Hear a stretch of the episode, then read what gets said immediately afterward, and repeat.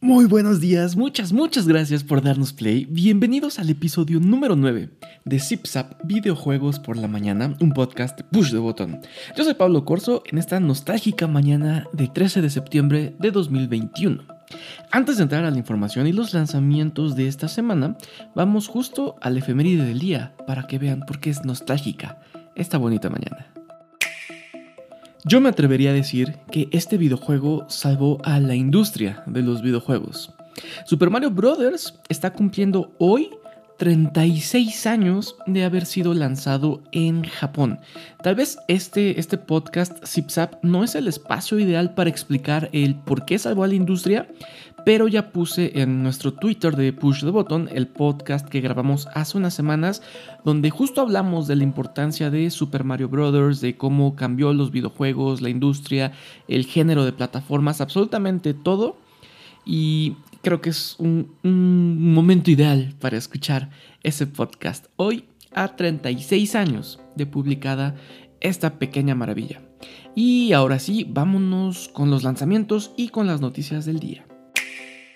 Se murió Little Big Planet en PlayStation 3. Después de un largo, largo, largo mantenimiento, los desarrolladores de Little Big Planet han tomado la decisión de matar los servidores que daban vida al juego en línea de Little Big Planet 1, 2 y 3 en PlayStation 3.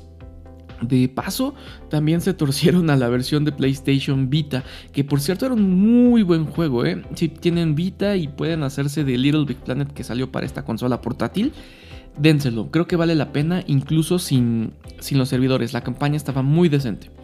Esto, esto me puso triste porque, híjole, creo que sí era de las mejores experiencias online que dio la tercera consola de Sony. Una tremendísima pena por todas esas divertidas noches de sábado donde se jugó hasta el cansancio, la saga, los niveles creados por la comunidad, los amigos, vaya, qué juegos.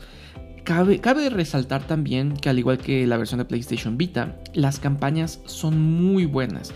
Si no, no, han tenido la oportunidad y se encuentran el juego a precios muy baratos, tampoco paguen tanto, eh, dénselo. Las campañas, sobre todo del 2, una maravilla, una verdadera maravilla.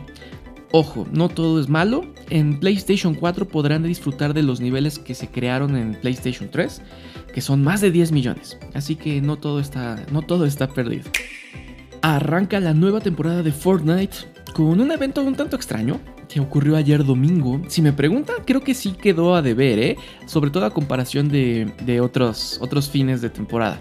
Pero bueno, la nueva temporada ya está para que la puedan checar desde hoy, ya, en este momento. Corran a jugarlo o a instalarlo. Hay elementos del primer capítulo del juego, ¿eh? Ojo, regresa el cubo de energía que tantos problemas y líneas de tiempo y líneas de historia originó en la primera parte del juego antes de que llegara el famoso Void. Además, ayer se publicó un tráiler donde vemos que Carnage está en la isla. Tiene sentido considerando que ya viene la nueva película de Let There Be Carnage. Hoy Hoy lunes 13 de septiembre por la noche vamos a armar un stream para conocer un poco de la temporada 8, así que nos vemos en Twitch. Deadloop está teniendo calificaciones impresionantes. El nuevo juego de Arkane de verdad que está sorprendiéndome muchísimo en este sentido. Considerando también que ya habíamos tenido, pienso, una sobreexposición al juego. Un amigo me lo comentaba, en cada evento hay un tráiler de Deadloop. Nuevo tráiler, nuevo tráiler. Pensábamos que ya lo habíamos visto todo y de pronto, ¡pum! Hoy se levantó el embargo de, de las reseñas de este juego.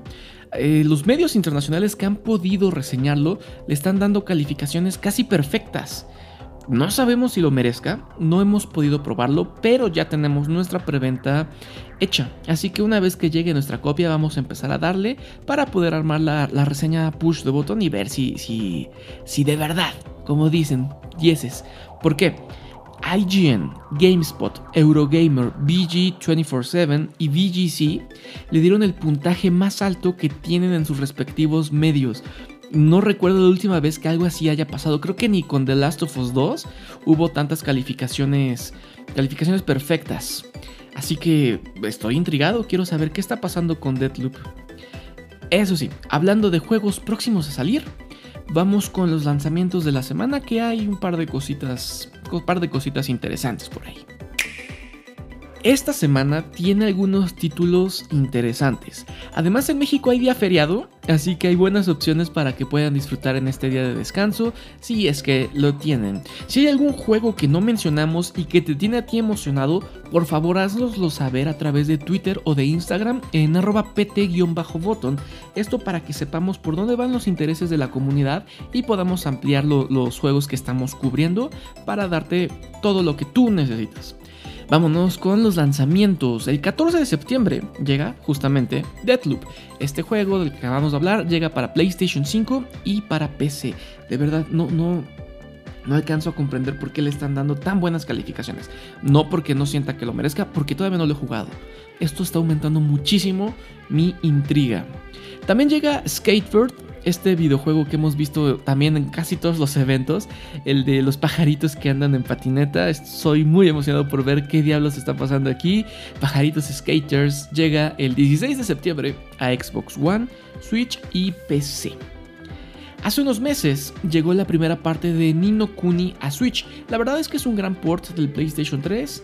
Eh, si no lo han podido jugar, creo que es la mejor opción para hacerlo. Sé que hay algunos remasters también ahí para PlayStation 4 y PlayStation 5.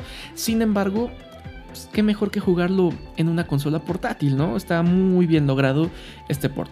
Ojo, porque este viernes 17 de septiembre llega la segunda parte a la consola de Nintendo. Para muchos esta secuela no supera la primera parte, pero eso no quiere decir que es un mal juego, ¿eh? Si tienen la oportunidad, dénselo. Hemos llegado al final del episodio número 9 de este podcast, ya estás informado del corte de las 10 de la mañana del 13 de septiembre de 2021. Yo fui Pablo Corso, recuerden seguir a Push the Button en todas sus redes sociales. Nos escuchamos en unas 24 horas más con ZipZap, videojuegos por la mañana.